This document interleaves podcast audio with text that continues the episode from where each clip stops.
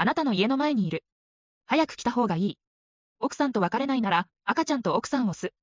去年の5月、北海道帯広市で、36歳の元高校教諭の男が、同僚だった女性教諭47歳を殺害する事件が発生した。教員同士の事件ですか？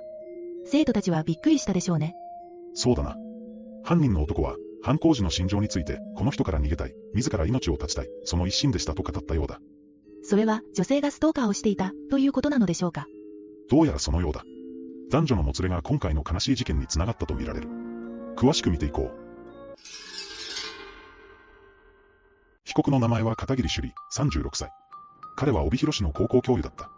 去年の5月30日、パチンコ店の駐車場の車内で、北見市の教諭、宮田麻子さん47歳の首をシートベルトで絞めて殺害した。そして、遺体を市内の雑木林に埋めた。それはひどいですね。